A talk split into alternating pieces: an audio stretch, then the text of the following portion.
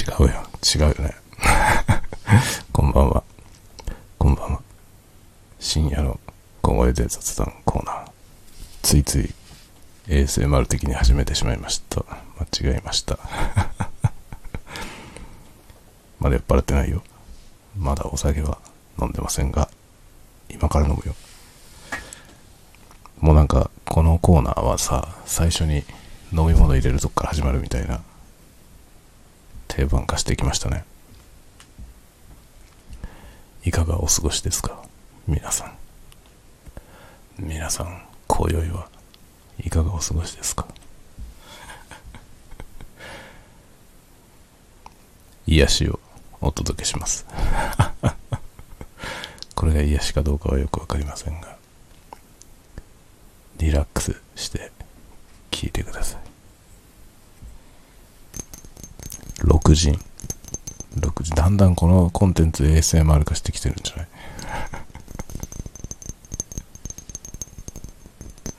?6 時です、6時。サントリー。サントリーの6ジン。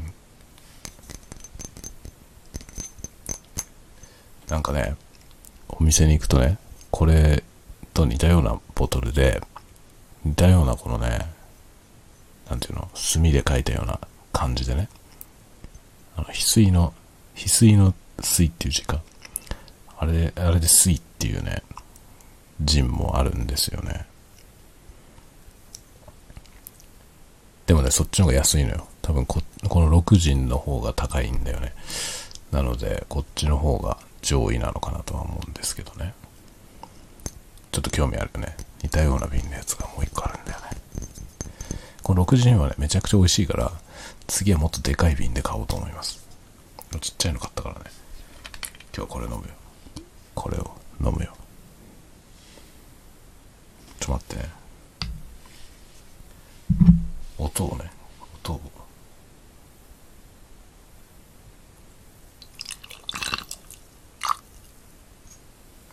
難しいな。難しいな。このね、ボトル開けたばっかりのね、満タンな時はいいんだけどね、これ、日常的に飲む時のね、音はそんないい音は出ないんだよな。これ難しいね。どうやっていい音を出すか。それをやってこその ASM アーティストですね。すっかりもう ASMR の人になっちゃったよな。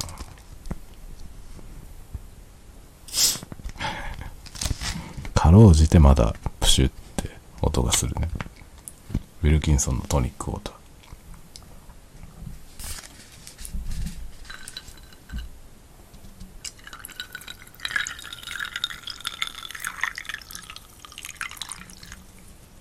おしまい、これで。空っぽになりました。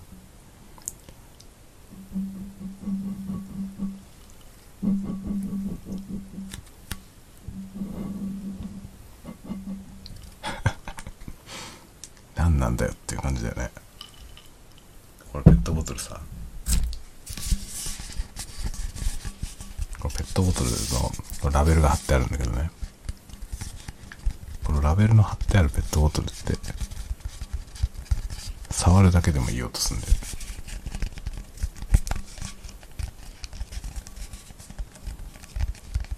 どうどうって言われても困るよね。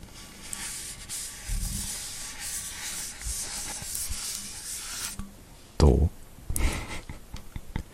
ゾクゾクしない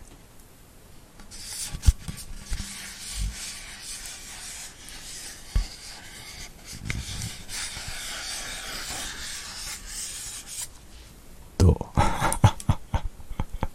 どうってことないよね。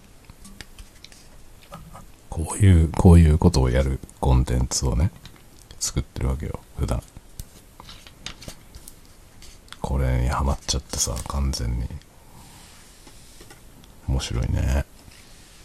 次から次に面白いこと、ありますね、世の中には。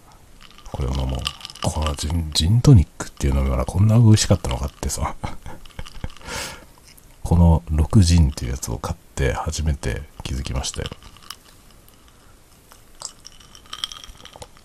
めちゃくちゃ美味しいよ、このジントニック。ウィルキンソンのトニックウォーターとね、6ジン。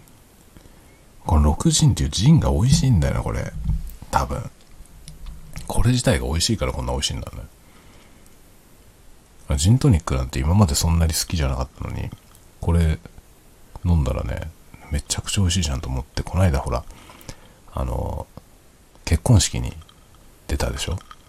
その時にね、飲み物がいろいろあるじゃない。で、まあ飲み放題なんですよね。で、何されますか？みたいな感じでね。僕何飲んだんだっけな。最初、最初が、最初がコーク杯だったか。次にジントニック飲んだんで、ね、でもね、ちゃんとした結婚式場ですよ。の、ジントニックだったけど、こっちの方がうまいよ。こっちの方がうまいわ。だからジントニックがうまいわけじゃなくて、これジンによるんだよ、きっと。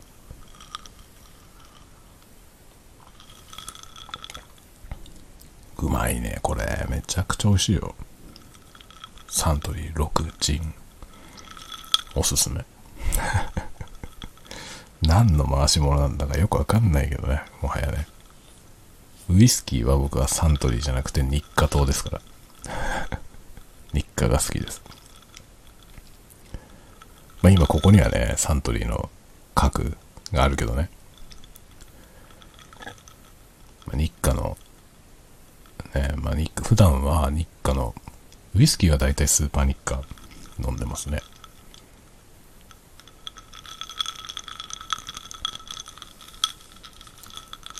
涼しげな音がいいじゃないですか。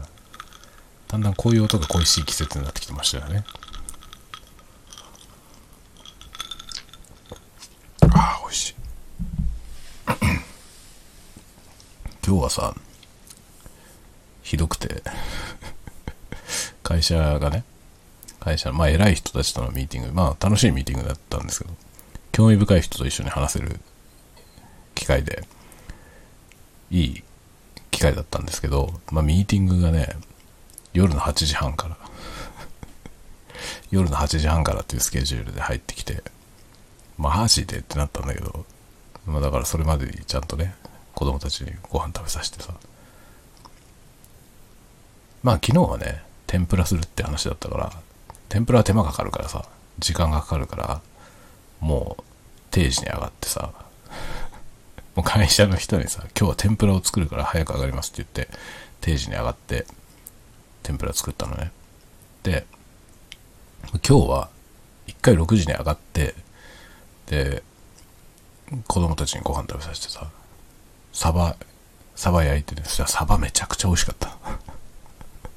サバ焼いて、サバ焼いて、冷ややっこと温泉卵と、えー、味噌汁、豆腐の味噌汁。かなんか作ったね。いや、味噌汁がさ、めちゃくちゃ美味しいんだよ。あのね、何のせいであ,、ね、あんな美味しいんですか 味噌のせい味噌がいいのかな？味噌がいいんだよね。だって味噌以外のものはだって変わってないからね。今回買った味噌が、ね、あの、開けた瞬間ラベルを捨てたからわかんないんだよ。間抜けすぎるよね 我ながらさ、我ながら間抜けだなと思うんだよ。あの、なんつうの、ああいうね、味噌もそうなんだけどさ、プラスチックの容器とか瓶、瓶とかに入ってるタイプのそういうやつあるじゃない、いろいろね。まあなんだろう。漬物とか、漬物ってことはないか。まあ漬物もそういうやつあるよね。佃煮とかさ、ね、そういう感じのものでそういうのあるじゃないプラスチックの容器に入ってて、で、蓋の部分と下とね、全部包み込むようなラッピングがされてるわけよ。その、プラスチックのラベルが貼ってある。貼ってあるというかね、包んであるわけよね。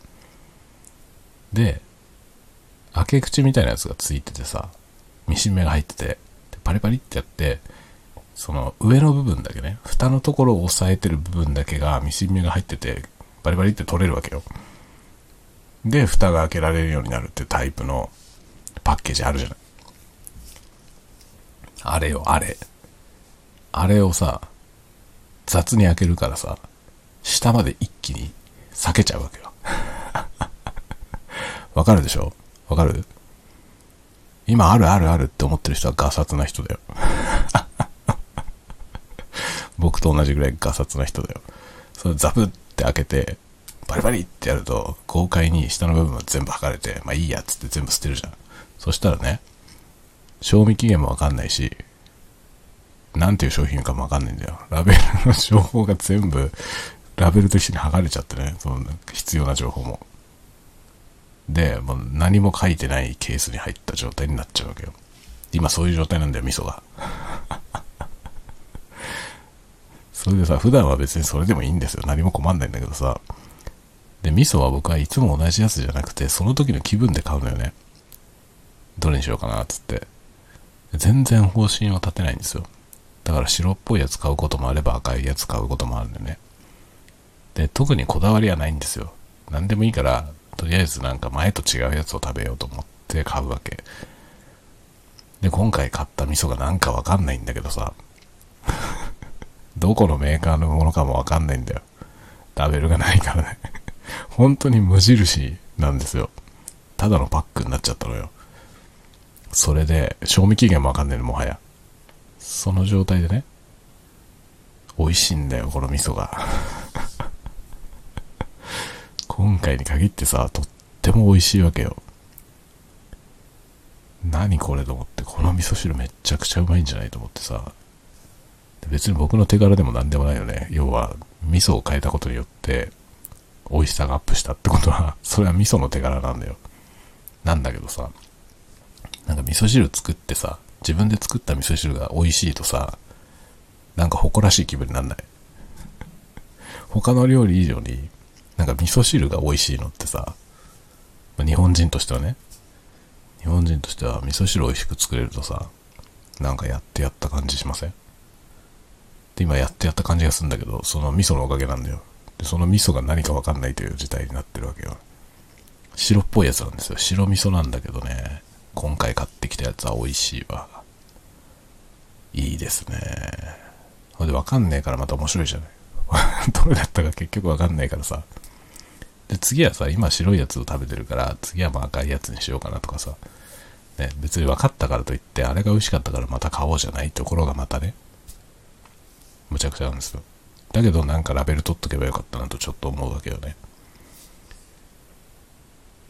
いや、あのタイプのさ、そのほんと開け口がさ、微妙なことになってて、その上だけを切らなきゃいけない。ドレッシングとかでもそういうのあるじゃない。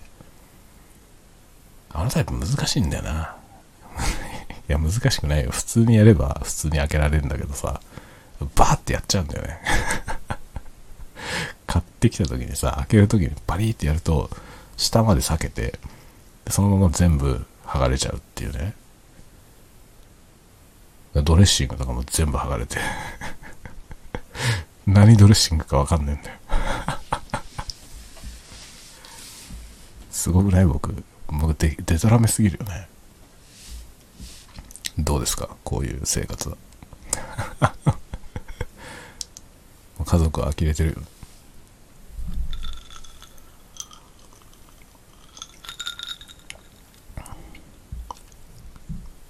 まあでもね、味噌汁、僕はね、一人で喜んでんだけどね、味噌汁がうめえうめえって言ってんだけど、あんまり家族がうまいって言わないな。なんでかな。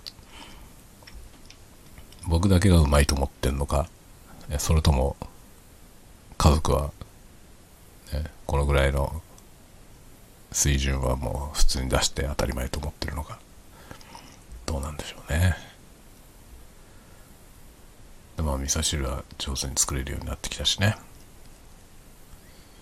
まあ、味噌汁ってそんな難しくないね。あの、分量さえちゃんとやれば、そんな失敗することはないですよね。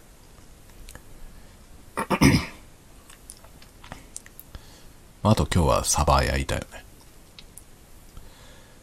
あ、サバは焼くだけだからさ、まあ、別に難しくないよね。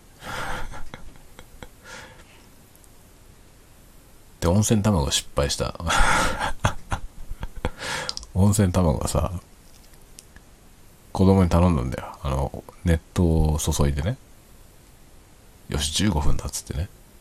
子供に15分見といてねって言ったのよ。そしたら、おーとか言って、長男。うちの長男がね。おーとか言って、なんか気づいたら、下の、下の階に行っちゃってピアノ弾いてんだよ。それで、あれっつって見たら25分経ってて、いやいやいやと思って。お前なんで今頼んだのにお前行っちゃうのって言ってさ、忘れてたとか言って、ね、もうすっかりね、任務を放棄した長男によってですね、温泉卵がね、トロトロ温泉卵になるはずのものが、まあ、ゆで卵になったよね。ちょっとできてないゆで卵みたいになったよ。なんだろうね、あの、白身部分がさ、ゆで卵ほどがっちりしてなくて、ちょっとドロッとしてんだよ。だけど、黄身の部分は、ゆで卵。最悪でしょ？逆だったらいけるんだよ、まだね。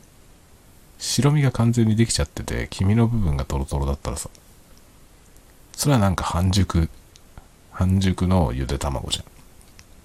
なんだけど、そうじゃなくて、白身の方がドロドロで ちょっとドロッとしてて、で君の方は出来上がってるというね。そういう温泉卵ななんか出来損ない温泉卵ができてまあ呆れたよね。まあしょうがないよね。今日それ食べたよ。それを食べてそうだね。あとねあのあれそのね冷ややっこ。冷ややっこしたんですよで冷ややっこにねあの小ネギをさ小ネギを切ったんですよ、薬味としてね。そしたらそのネギがね、強烈だったのよ。ネギってさ、辛いじゃないそすごい辛かったんだよね、その小ネギが。そんなことあるっていうぐらい辛くて、辛いし苦いというかね、あの、ネギ、ネギの強烈な味なんですよね。味が濃かったのよ、ネギの。ネギの味のすごくね、強いネギだったわけよね。それをさ、ちょっと過剰に切っちゃって、でね、多めに。大変だったよ。食べるのは大変だった。でもさ、あれ難しいよね、ネギ。ネギとか玉ねぎのさ、生、生はさ、難しいよね。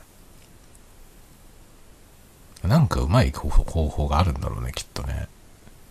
玉ねぎのサラダとかさ、好きなんですよ、僕。なんだけど、自分でやろうと思うとさ、玉ねぎ当たらないと無理でしょ。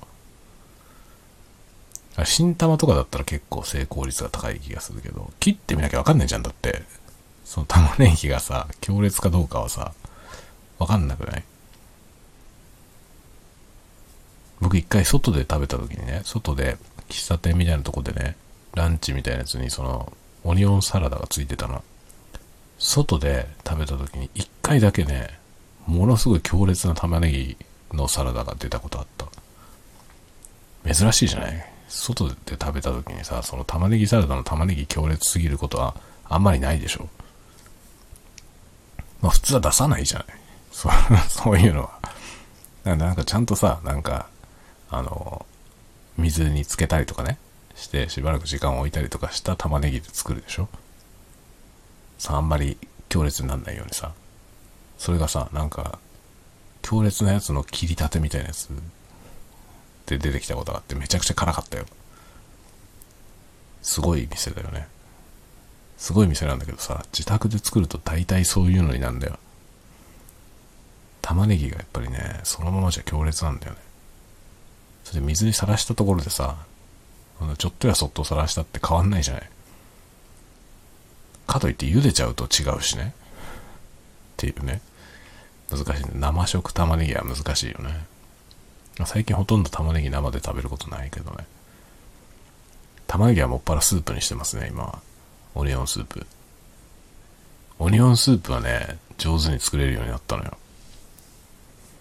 うちの奥さんにお店のやつみたいって言わ言わせた 言わせたね、出来栄えになったんですよ。上手に作れるようになった。これ前、前にも話したよな。なんか前にもこの玉ねぎスープの作り方がちゃんと分かったって話はしてるような気がするな。まあ料理はね、楽しいよ。皆さんはどうですか？料理します？まあ一人暮らしだったら料理はね、なんかせざるを得ないっていうかさ、必要に迫られてするじゃん。で、やってるうちに楽しくなるっていうパターンだよね、きっとね。それでまあ結婚して家族がいる人はさ、まあ何かしらね、作るでしょ。まあどっちかの人が作るじゃないその夫婦のどっちかがね。あんまり偏んない方がいい、いいよね、きっとね。夫婦のどっちかがさ、作るんだけど、いつもそのどっちかの人がずっと作り続けるんじゃなくて、なんか交代にした方がいいよね。円滑な関係が 築けるよね。僕はね、去年ぐらいまで、去年、一昨年か、まあ、このコロナ禍になる前までは、週に2回ぐらい僕が作って、あとは奥さんがやってたのね。だけどコロナで、僕は在宅に切り替わったんですよ。在宅勤務になって奥さんは出てるから。だから今は、週6、5、6ぐらいで僕が作って、週1ぐらいで奥さんが作ってる感じなんですよね。逆転したんだよね。だからまあ料理することは全く苦になんないね。あのね、料理することは苦になんないんだけど、何食おうかなって考えるのは大変。今日は何食おうかなっていうのが、いちいち毎日考えなきゃいけないじゃないかこれは結構負担だなっていう気はするね。でほっとくと毎日似たようなもの食うっていうね。まあ、オニオンスープはほぼ毎日作ってるな。オニオンスープじゃない日は味噌汁だね。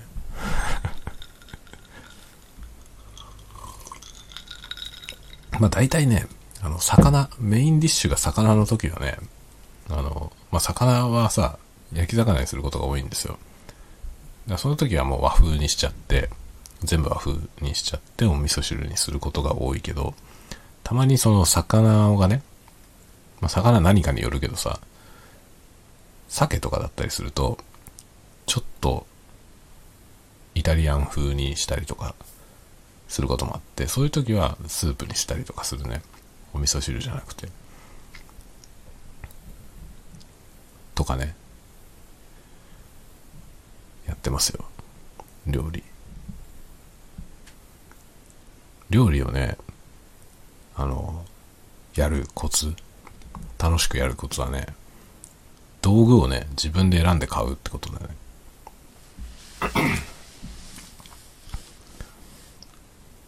まあこれは僕の場合だけど。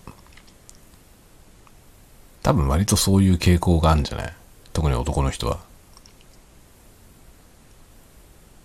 だからなんだろう、旦那さんがね、料理してくんないっていう場合にね、心地よくやってもらう方法としていいのは、そのね、調理器具をね、買いに行って一緒に。で、旦那の好きなものを買わす。道具を。あんたが料理するんだったらどれ使いたいみたいなことでやるといいんじゃない？僕は割と自分が使いたい道具っていうのがさ、はっきりあるんだよね。まあ中華鍋とかさ、中華鍋で何でも作るとか、鉄のフライパンを使うとかね。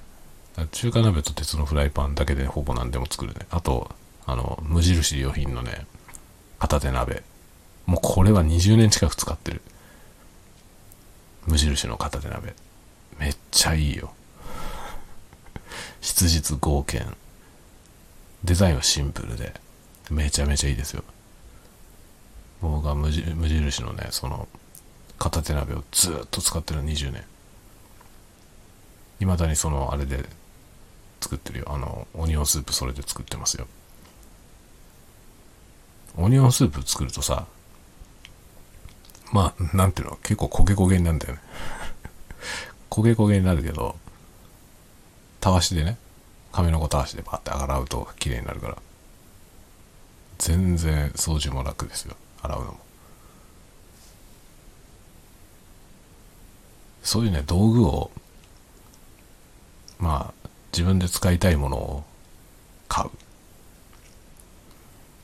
そうするとその道具使いたさにやるんだよね、料理を。そんなことない別に高いもんである必要ないんだよ、道具は。高いものじゃなくていいんだけど、自分の手に馴染むものを選ぶのは必要かなと思いますね。何でもそうだよね。DIY とかやるんでもそうだけどさ、道具って重要なんですよね。道具がしょぼいとやっぱ続かないのよね。道具が使いにくいとか、道具が手に合わないとかね。例えば DIY とかやるにしても、あの、電動工具とか使うにしてもね、特に初心者とかだとさ、そんな高いのじゃなくていいやって発想が来るじゃない。頭をもたげてくるじゃない。それはね、続かない一番の原因だと思いますね。ちゃんとやろうと思うんだったら、最初からしっかりしたもの買った方がいいですね、道具は。そうしないと道具のせいでやる気なくなるんだよ。で、電動工具はさ、重いから結構。重くても持ちやすいものか、もしくは重さが軽いもの。重さ自体がね。なんだけど、軽いやつはね、バッテリーが小さいってパターンが結構あって、あの、バッテリーのパワーがね、弱い。弱いのが多いんですよ。軽いやつは。で、それがね、力不足になることがあるのよ。でかいものを作ろうとした時にね。で、力不足になってくると、買い替えなきゃいけなくなって、そうすると出費も大きいしさ、で買い替えて新しいの買ったらその古い方いらなくなるじゃん。かといってそんなもんね、別になんか中古で売るっつったって大した額で売れるわけでもなしね。めんどくさいじゃない？処分するのもめんどくさいんだよね。ってなるともう気が重くなっちゃってやりたくなくなるでしょ。だからね、道具は最初からいいもの買った方がいいですね。ある程度。それは結構僕はね、大事にしてますね。何でもね。電動工具みたいな金のかかるものだけじゃなくて、もっと小さいものもね、ドライバー1本に至るまで、変なものは買わないようにしてますね。工具とか文房具は絶対変なのは買わないようにしてる。子供にね、子供にさ、いろんなものを買い与えることになるじゃない？小学校ぐらいになるとね。工具とか、工具っていうか、文房具だね、主に。その時に、あの、子供向けの安いやつを買わない方がいいですよ。あの、子供がね、何にもしなくなるよ。あの、学校のね、絵の具セットとかあるじゃない？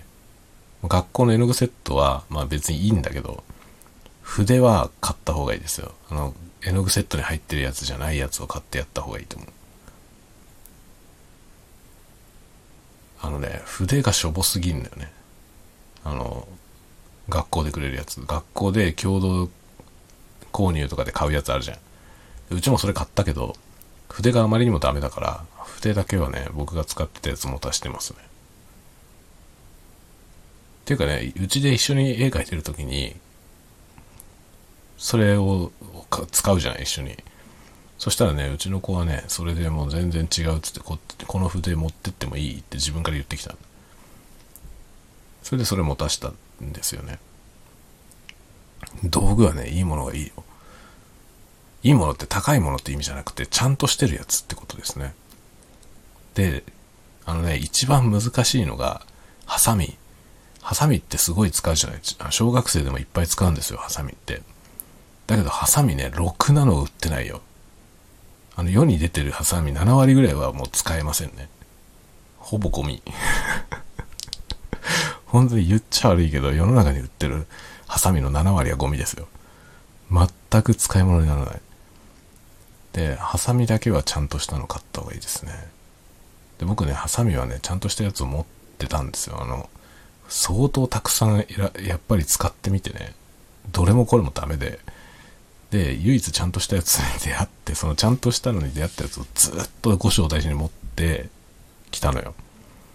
あれいつ買ったやつだろうあれも15年、もう20年ぐらいになると思うんですけど、で、そのハサミを含め、今ハサミいっぱいあるのね、うち。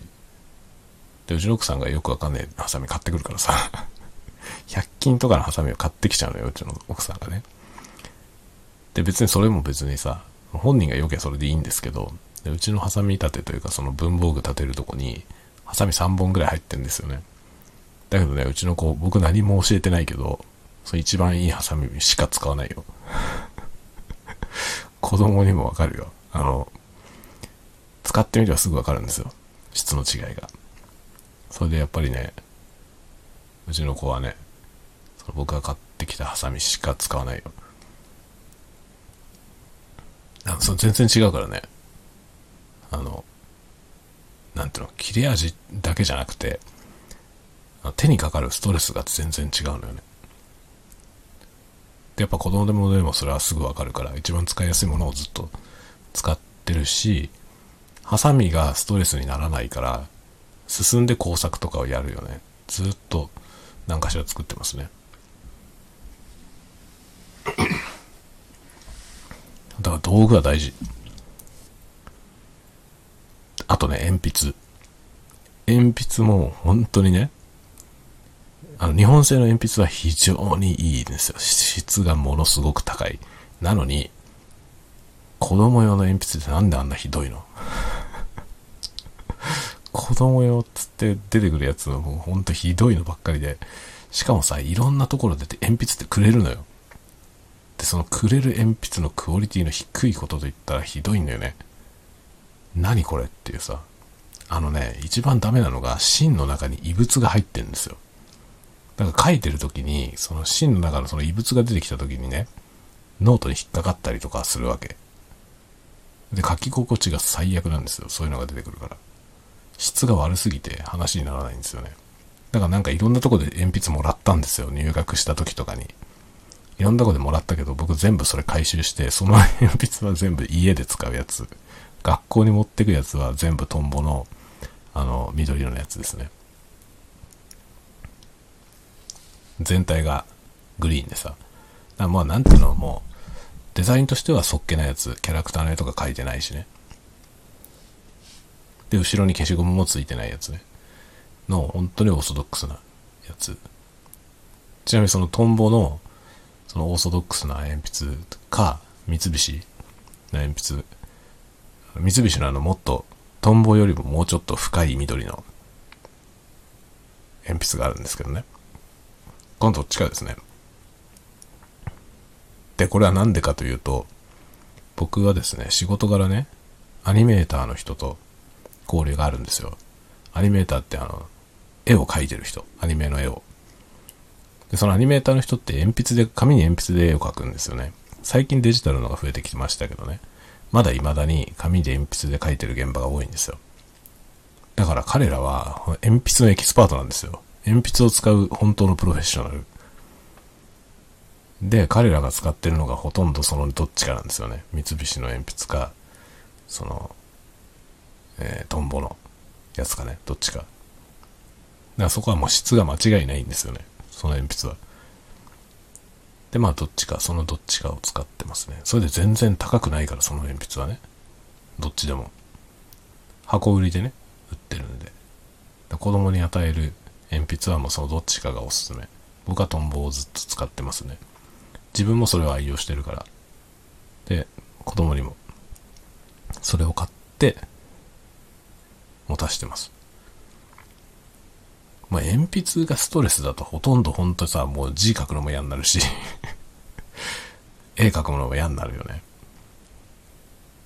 と思うんですよ。僕昔自分が小学校の時に、その引っかかる鉛筆で本当にストレスが溜まって、もうイライラした覚えがあるのよね。だから鉛筆だけはちゃんとしたまともなものを持たせようってずっと思ってました。だから鉛筆、ハサミ、鉛筆とハサミは本当に重要ですよね。と思うよ。あとコンパス。コンパス買えって言われるじゃん。3年生になったらね。コンパスも、あのね、ちゃんとしたやつ買わないとね、あのコンパスって足こう広げてさ、円を描くでしょ？あの足がね、かっちり固定されないやつが結構多いんですよ。だからギュって回してる間に、その、径が変わっちゃうの。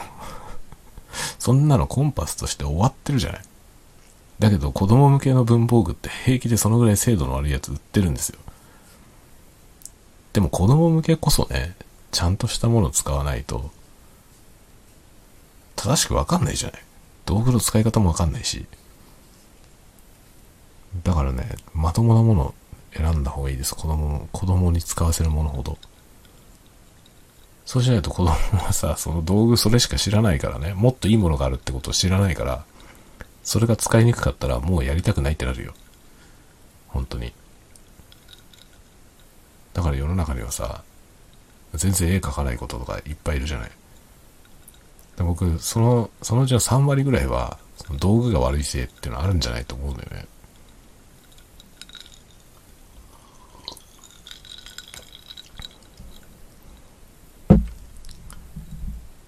まあ、小学校の本当あの絵の具セットってさ、なんであんな筆なんだろう。なんでだろうね。なんかさ、丸筆が2本ついてるんだけど、その丸筆の2本は、まあ太さがちょっと違うやつなんだけど、中途半端なの、どっちも。どっちも中途半端な太さで、丸筆だけでしょこれどういう指導をするんだろうと思うのよね、あんなんで。何書くのこれでっていうさ。なんでだろうね。筆なんか別にいいと思ってんだろうね、きっとね。混色の勉強したりとかさ、そういうことだからでしょ絵の具のね。だけどね、いくらなんでもねって感じじゃない？さすがにね、その、100均の筆みたいに、あの、毛が落ちたりするようなさ、そういう粗悪品ではないんですよ。ちゃんとペンテルとかのメーカーのやつだから。ある程度ちゃんとしてますけどね。でも、丸筆2本だけじゃさ、全然できることの幅が狭いじゃない。せめてもっと細い筆とかさ、もっと細かいとこ書くための細い筆と平筆は必要だよね。と思うんですよね。で、僕はさ、その、それ自分用のやつしか持ってなかったから うちの子が持ってってるやつホルベインのやつなんだよな。ちょっとさすがに良すぎると思うんだけどさ、小学生が持つには、物が良すぎるとは思うんだけど、まあそれしかないからそれ持たしてるけど、でもやっぱり、ちゃんと使い分けて書いてきますよね。そういう、ちゃんとした道具持たしておくとね。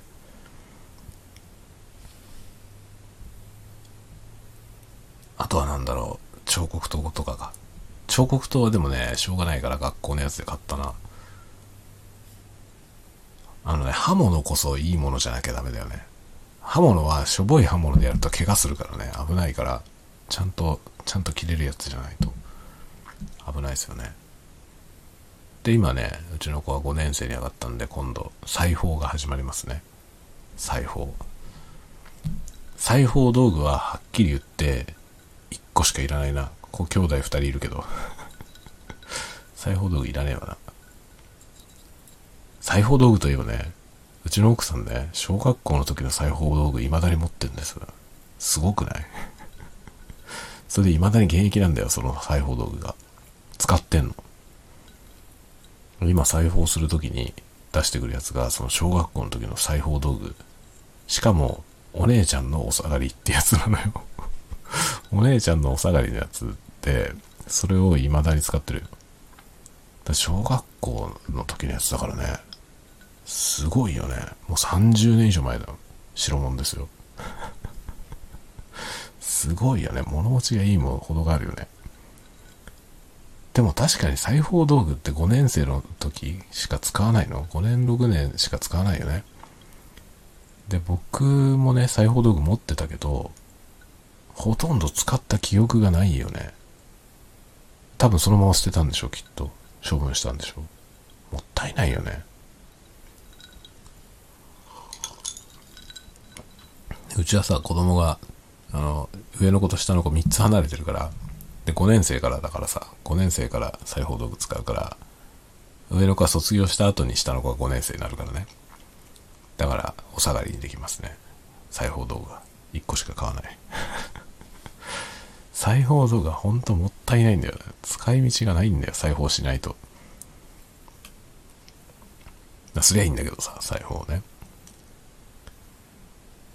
まあうちの奥さんがね教えて子供に教えてやればやるんじゃないかな。昔あれをあのコンピューターミシンでさなんか刺繍をね自分の保育園の時保育園の時に保育園に持ってく自分のなんか巾着みたいなやつに刺繍を入れたりとかね。子供と一緒にやってたね。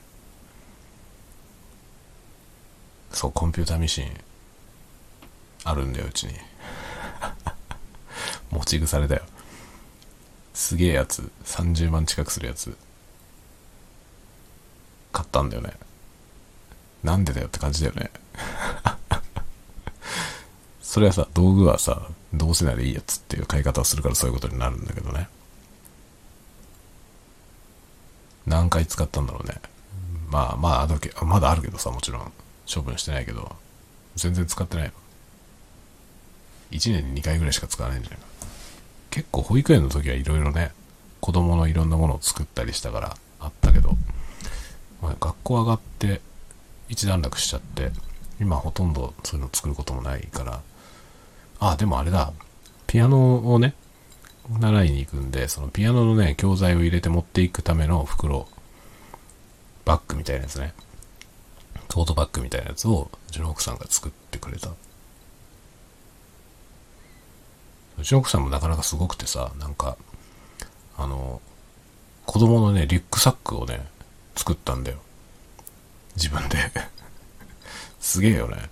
リュックサック作って、しかもリュックサックをすごい行き当たりばったりな方法で作ってさ、それでなんか途中でさ、なんか設計をミスっていたことに途中で気づいて、相談されてさ、こんな風になっちゃってるんだけど、どうしたらいいかなみたいなことを相談されてさ いやいや、なんでそういう見切り発車でやっちゃうのみたいな感じなんだけどね。でもそれもなんとかしたよ。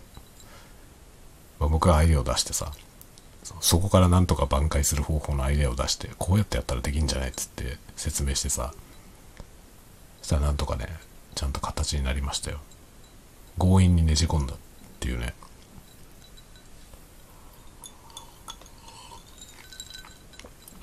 まあでもね、そういう感じよ。奥さんも。見切り発車でなんかするタイプ。やってることは似てんだよね。二人とも。思いつきで行動するしね。で、よくわかんないものに、いきなり結構な値段を払うことにあんまり躊躇がない誰も止めないっていう問題があんだよ、うち。二人してそうだからさ、なんかものすごいものを急に買う羽目になって、それを誰も止めないからね、ちょっと待てっていう話になんないんだよ。だからピアノ買った時もさ、急にものすごいピアノ買うことになったけど、いや、ちょっと待ってって話にならなかったよね。二人ともじゃあ買おうっていうさ。車の時もそうだよ。車も全然買う予定じゃなかったのにさ、ディーラーで話聞いたらもう買うことになっちゃって。二人とも別に誰も反対しないからね。買っちゃうわけですよ。とんでもねえ車を。完全に分不相応なやつを買って。おかげで家計が大変だよ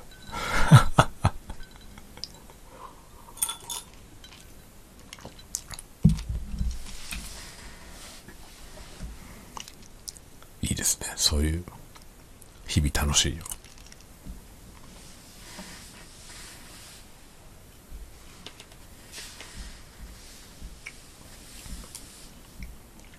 氷が氷が口の中に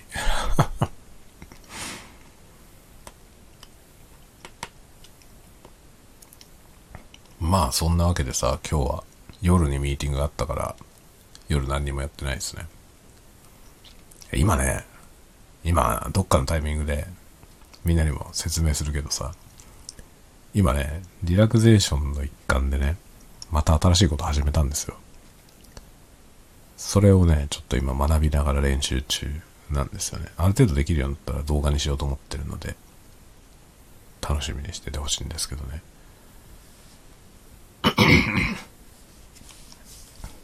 もうなんか最近はさ、なんだろう、音声収録、まあ、録音が好きだって話はしてたじゃない？録音が好きなのところから始まってるんだけど、録音するっていうところから来て、音フェチ、音フェチっていうとこに行き、そこから ASMR に行き、ASMR からのリラクゼーション全般みたいなとこに行き、でリラクゼーションからね、今その、なんだろう、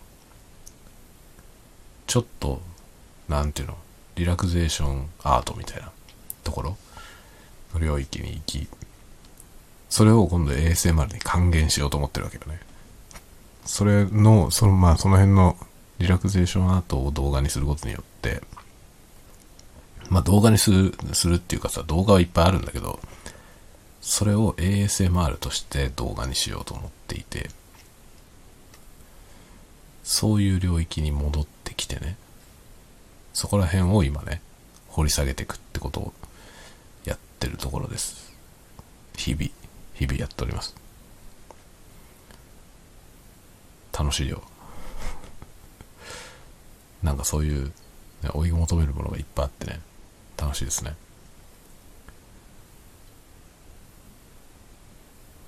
いやー、なんというかね、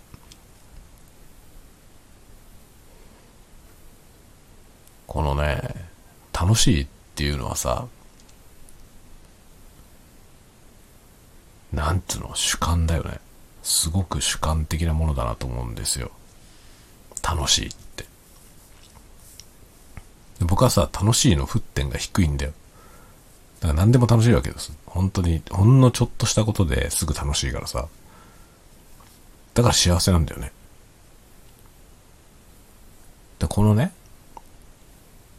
これ、多分ね、いろんな人に、いろんな人がさ、僕みたいになったら、みんな幸せだと思うよ。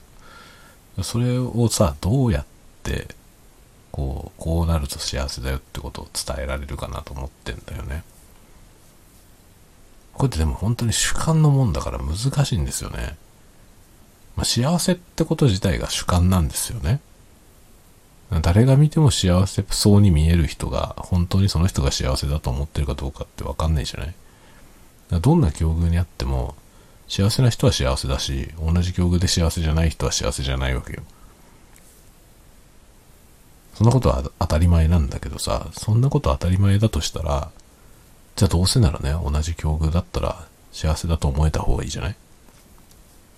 その、そのコツっていうのはどういうもんなんだろうっていうのをね、最近よく考えてるんですよね。まあ、コツみたいなものとしてさ、マスターできるもんなのか、それはわかんないけどさ、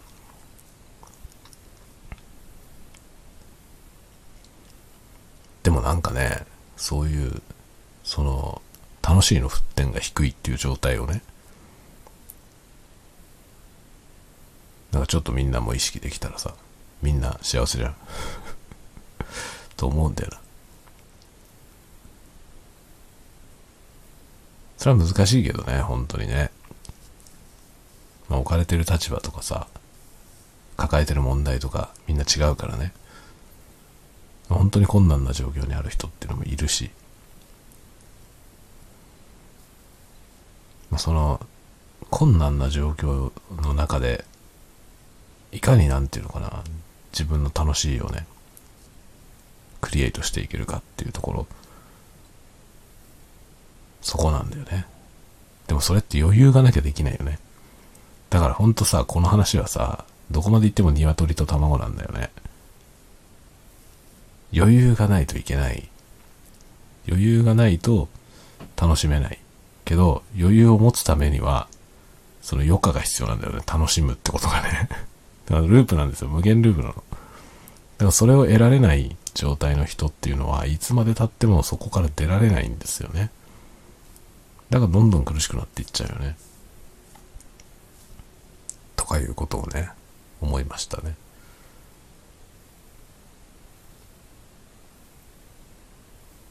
あのね、真面目ってことがいけないんじゃないかと思うんだよな。真面目なことはいいことなのよ。真面目なことはいいことなんだけど、真面目な人にとって暮らしにくい世の中だよね。って気がするんですよね、今。真面目な人ほど辛いじゃない？そんなことないですか？僕ね、すごいそう思うんだよな。真面目にやるとさ、真面目にやるほどバカを見る局面がいっぱいあるし、真面目な人ほど傷ついちゃう世界だし、と思うんですよね。真面目で優しい人ほどね、あいい人だよね。いい人ほど苦しいことになるんだよ。今。そういう気がしていて、なんかね、そのいい人たちにね、ちょっと緩めてもらうにはどうしたらいいのかなっていうのがね、課題なんだよね。別に不真面目になる必要はないんだよ。不真面目になんなくていいんだけどさ、もっとなんていうのかな、楽に構えていいんですよっていうことを伝えていきたいなっていうのはありますよね。まあだからリラクゼーション、最近リラクゼーションとか ASMR ばっかりこうやってるのはさま、その、こういうコンテンツって本当に、なんていうのかな、ひどい日常の中でね、安らぎを求めて来る人たちに向けたもの。だから日頃が忙しくてね、とか、なんかストレスで不眠症だったりとかね、そういう人が眠れない夜に探してたどり着いてとかいうことが結構あるわけですよね。ASMR ってそういう人に結構見られてるコンテンツで、で、自分にはまるやつがこう見つかるとさ、本当に癒されるんですよね。だからそうリラクシングだし、スージングなんですよ。だから、そういうものを提供していくっていうのはね、なんか、僕にとってとってもね、有意義なんですよ。めちゃくちゃ真面目なこと言ってるね、今日。どうしたの？急に。これ酒のせいですか？これも。ね、僕はさ、真面目、真面目な時もあるよ、こうやって。だけど基本的にふざけた人間だからさ。基本的にふざけた人間だから、僕はストレスがたまんないんだよね。あのね、ストレスがないと思われてるけど違うんだよ。ストレスがないわけじゃないんですよ。うまく解消しできるだけなのよ。だからそのね、僕はどうやどうやってね、そのストレスを解消してるのかっていうと、具体的にこう必勝法みたいなのがあるわけじゃないんですよ。ただ単に楽しいの沸点が低いだけなの。だからちょっとしたことでもいちいち楽しいじゃん。僕はいつもさ、ここでこれ喋りながらさ、これなんとかしてる、こういうことやってんだよ、楽しいよってずっと言ってるじゃない。同じことしても楽しいと思わない人の方が多いと思うんですよね。で僕はそのね、楽しいの沸点が低いことが僕の救いだと思うのよ。だからストレスはたまんないんですよね。だどんだけめんどくせえことがあったりとか嫌なことがあったりとか傷ついたりとかしてもねしても本当にちょっとしたことが楽しいからさだこのジントニックが美味しいだけでもう幸せなんだよ安上がりでしょ？だから僕はそのね自分が楽しいことを見つけてくることに関しては才能があると思うんですよね。その楽しそうなものを見つけてくるその嗅覚。これは僕にとって面白いだろうっていうのをね、別が今回だからそのリラクゼーションのやつもね、リラクゼーションアートみたいなやつも、ひょんなことから発見したんですよ。で、これをやってみようと思って始めたんですよ。そしたら楽しいんだよ。まだ下手くそだけどね。でも楽しいです。ルービックキューブもそうだよね。ルービックキューブだって全然ね、スピードキューブ、スピードキューバーの人たちから見たらさ、まだまだ全然しょぼいところだけど、僕ここの時点でも十分楽しいんですよ。まあ、そもそも最初にその6面揃えられるようになるところから楽しかったわけよ。だからずっとやってるじゃない。だからあれをさ、毎朝あれをゴリゴリ動かしてね。一喜一憂しながらね。やるわけじゃん。そういうそういうものを見つけてくることに関してはね、長けてると思うんだよね。自分のその、楽しいを見つけてくること。これがね、多分ね、秘訣だと思うんだよな。いろいろ、クソったれない 世の中の中でね。だってクソったれでしょ、今。本当にさ、世の中ひどいじゃない？景気はものすごい悪いし、もう円は安すぎるしね。株価はどんどん下がってるしね。日本の経済って本当に終わってんだけど、政治はそれに対して無力でしょ。だからなんかね、すごい閉塞感なんですよね。で、コロナも先が見えないしね。この閉塞感の中でさ、それはストレス溜まるんですよ。どんな人でも。どんな人でもね、どんだけ能天気に見える人だって、ストレスは溜まると思うよ、今。それで、そのね、真面目な人ほど苦しい思いをするんだよ。こういう時に。だからねなんかこう癒しのコンテンツをやっぱりやっていきたいよねそういうのやっていきたいしなこのマインドをね 共有したいよねもうアホアホだけどさでアホみたいなことを言っててそれが楽しいからいいんだよね。それがまた自分にとっても楽しくてさ。っていうね。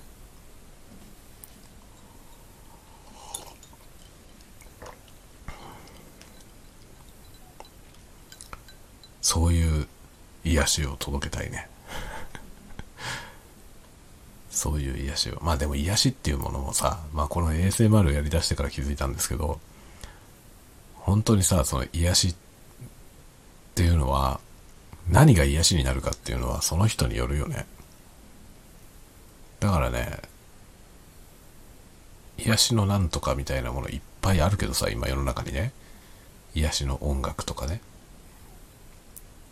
なんか癒しの音とかね。いろいろなものがあるでしょ。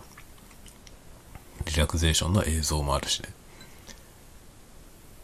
だけどね、自分にぴったりくるやつじゃないと全然リラックスできないんだよ。だからね、その自分にぴったりくるやつを探してほしいですね、ぜひね。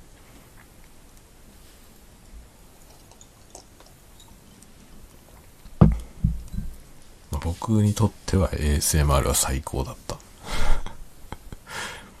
最高だった。でも僕はもう ASMR 全部好きなわけじゃないからね。まあ多様ですから、すごい多様な世界なんで、その中の自分の気に入るやつを見ればいいだけなんだよ。気に入った人を見つけて追いかけたらいいし、その、まあたまにね、見たことない人のやつが流れてきたら見てみて、あこれだと思うやつがあればその人を見ればいいしねっていう感じですよね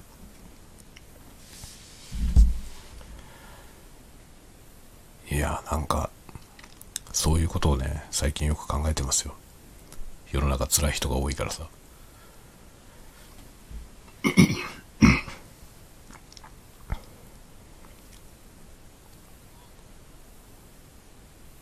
まあいついつの頃からか僕はね全然辛いことがあんまりなくなりましたね。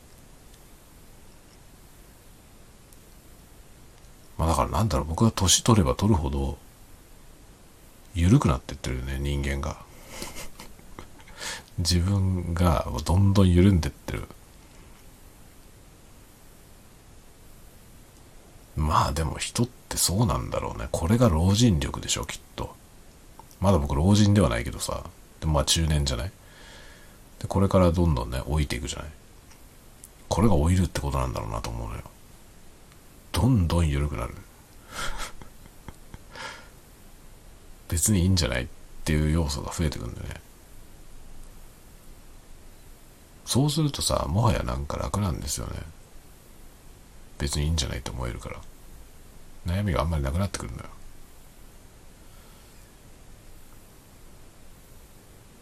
でも世の中そうじゃない人もいるからね。そうなんだよな。そこら辺が難しいんですよね。老い老いればみんなこういう風になるわけでもないからね。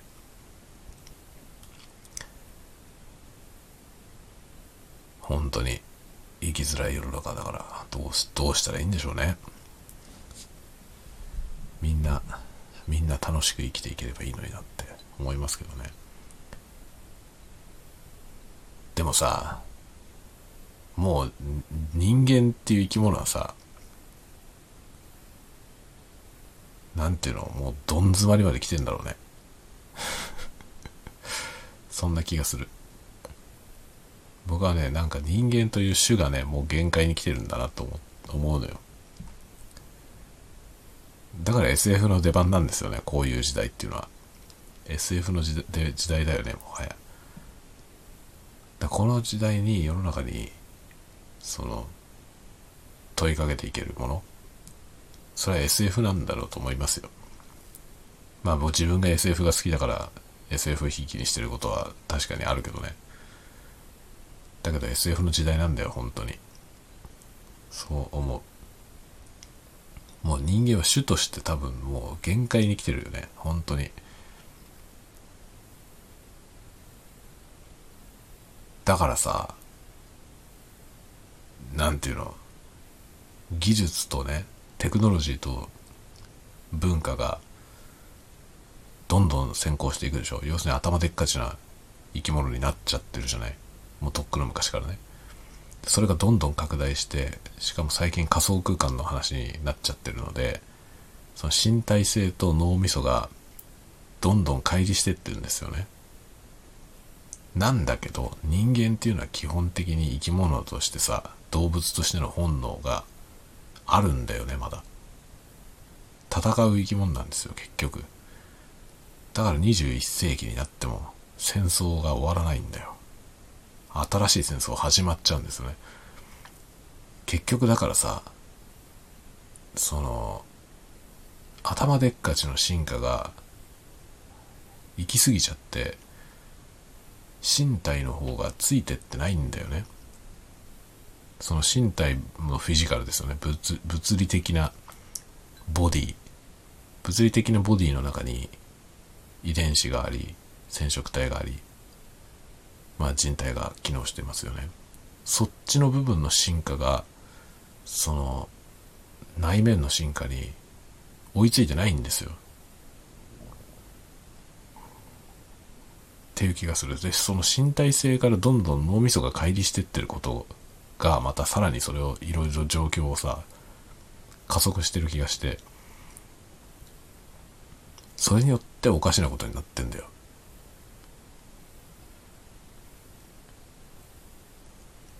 でこの先にあるのが僕は僕はね この先にあるのは人類の虚勢だと思うんだよね。本能が脱色脱色脱臭されて肉体と完全に切り離されていく感じですかね。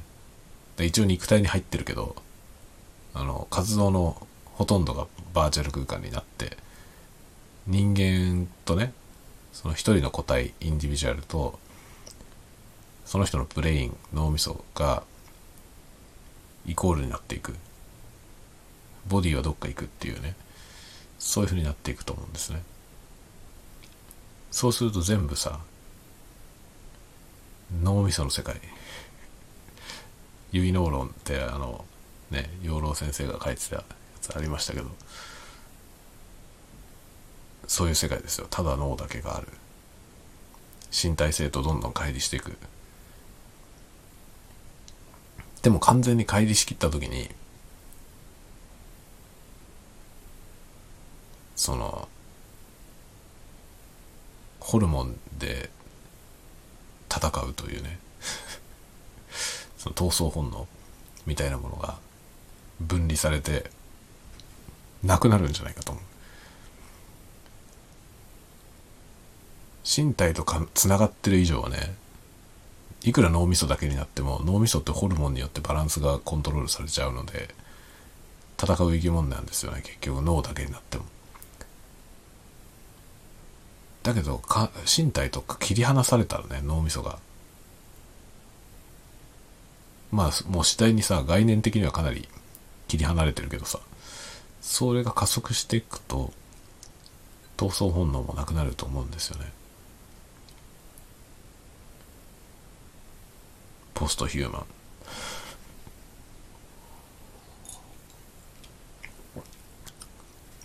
僕がシオンズゲートって作品で書いたのはその先の話ですね。そこまで進化した人間のそのさらに先失ったものがでかすぎるから元に戻そうという動きが起きた世界のその後の話を書いたつもりでした。だからね僕があそこで試みた SF っていうのは SF っていうのはさ現代じゃなくて今はまだない世界を描こうとするでしょ？だけどその今はまだない世界のその先で元に戻そうとした結果今の僕らの日常みたいなことがずっと先の世界の仮想空間で起きているという話にしたわけですよ。だから書かれてる物語は現代劇っぽい。けれども実は超未来の話。近未来じゃなくて。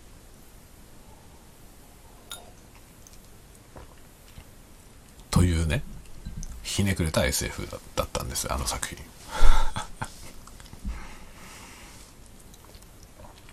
二ひねり半ぐらいされてるからわけわかんないわけよね。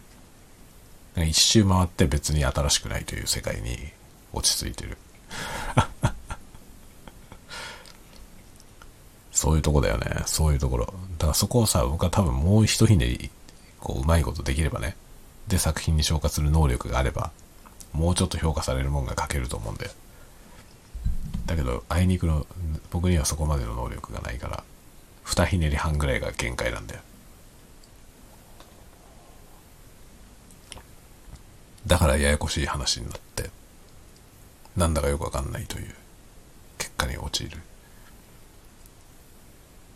多分だからね、メッセージ性、そこに込めてるメッセージ性とかテーマ性っていうものをね、僕は、あの、自分の技量不足で、ちゃんと表現できてない気がする。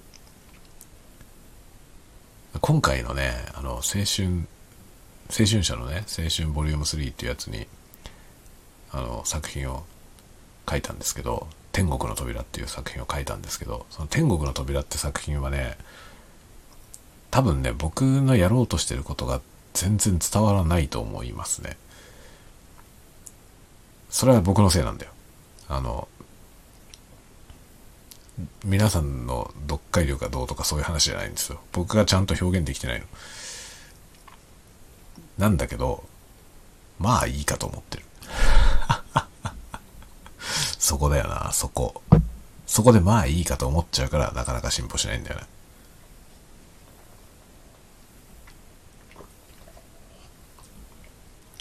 でもいいんだよ。あのね、テーマ性とか作品性のところでちょっとね、あの、意図通りに伝えられてない、伝えきれてない部分が多分あるんですよ。あるんだけど、そんなもの伝わらなくても、表層だけでとりあえず面白ければ、それはそれ、だと思うじゃん、ね、僕はね。テーマ性とかそういうものはさ、これは何なのかなって思う人が掘り下げてね、いろいろ捏造してくれればよくて、エヴァンゲリオンなんてそうなんだよね。エヴァンゲリオンとかままさにそうでさ、作者の意図とかそんなことはどうでもよくて、あれは作者の意図に関係なく、視聴者がね、作者の意図はこうなんじゃないかってやること自体がもうエンターテインメントになってるわけですね。僕はああいうものに憧れる。作者の意図なんかなくていいんですよね。また暴論。また暴論だけど、僕は結構そう思ってるとこあって、だから最近ね、自分もね、自分の意図がどうなのかってことがちゃんと表現できてるかどうかとかあんまり気にしないことにした。とりあえずやろうとしてることをもうぶっ込んで出してみてでそれが伝わればいいし伝わってなくても別にいい伝わってるか伝わってないかじゃなくて面白いと思ってもらったかどうか。そこがポイント。だから面白すごい面白かったですって言ってる人が思いっきり孤独してたとしても別にいいんだよ。孤独の結果面白いと思ってくれてんならそれでいいんです。というね。最近そういう感覚です。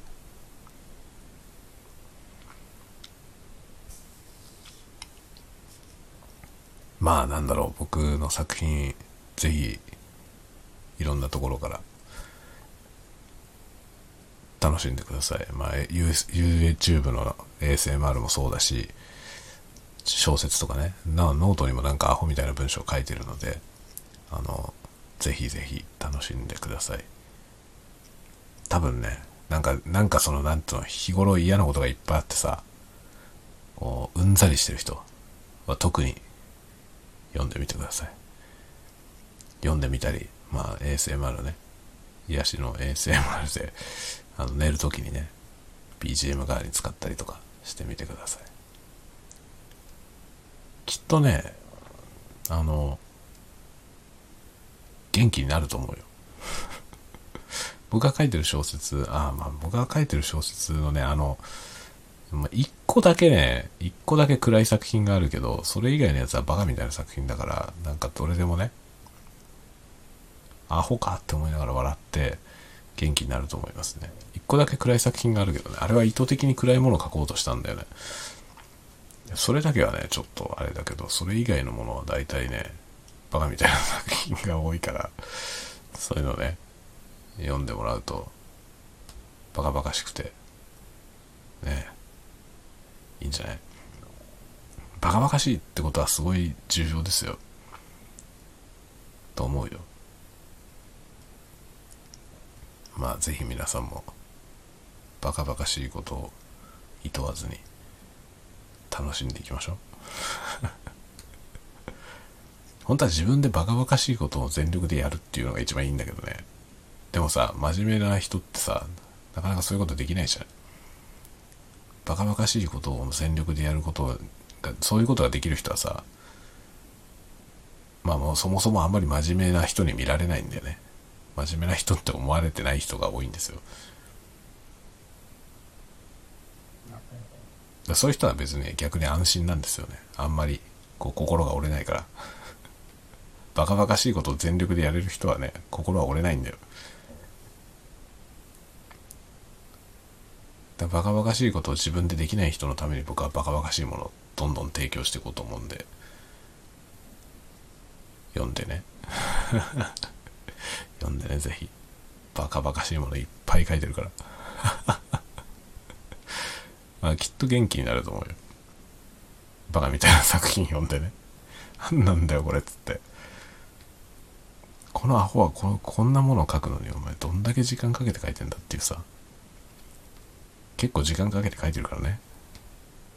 バカみたいなものをね。ぜひ読んでください。バカみたいな作品。つってさ、最近あれだよね。あの、連載滞ってるわ。やんなきゃね。明日の、明日の穴。アスホール。我ながらいいタイトルだと思うんだけど、どう？明日の穴。明日の穴っていうタイトルですよ。アスホールとは言ってないよ。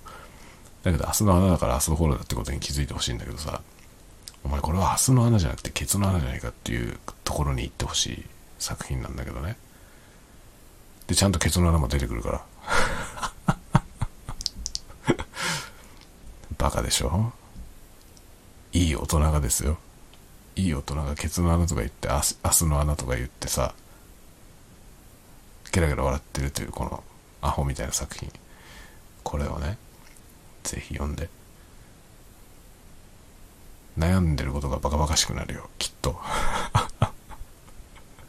なんかいろんなことに悩んでる時にこういうの読むとさなんだよこれっつって。ね元気になるから。ぜひ楽しんでくださいね。みんなで元気になろう。元気ってことが一番だよ。美味しいものを食べてさ。ね。元気に行きましょう。さあ、もうね、収集がつかない。どうやって終わればいいかよくわかりません。ので、強引に終わる。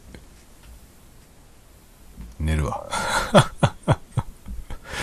今日はいつもよりもひどいね、これ。まあいいよね。じゃあ、また明日会いましょう。明日はね、僕会社行くんだよ。そう、明日ね、客が来るんですよ。なんかお客さんがね、会社に来るんで、出社しなきゃいけないんだよ、朝一。というわけで明日はね、朝一からが会社に行って、午後戻ってきて、えー子供たちを、子供たち帰ってくるからさ、その前に家に帰ってきて、あとは在宅勤務。バッタバタで明日もバタバタしてるけど頑張りますよ。だから明日は多分ね、朝のおはようございますのやつもできないと思うんで、もうここで言っとくわ。明日の分もね。明日もよろしく。ではでは。おやすみなさい。おやすみなさい。おやすみなさい。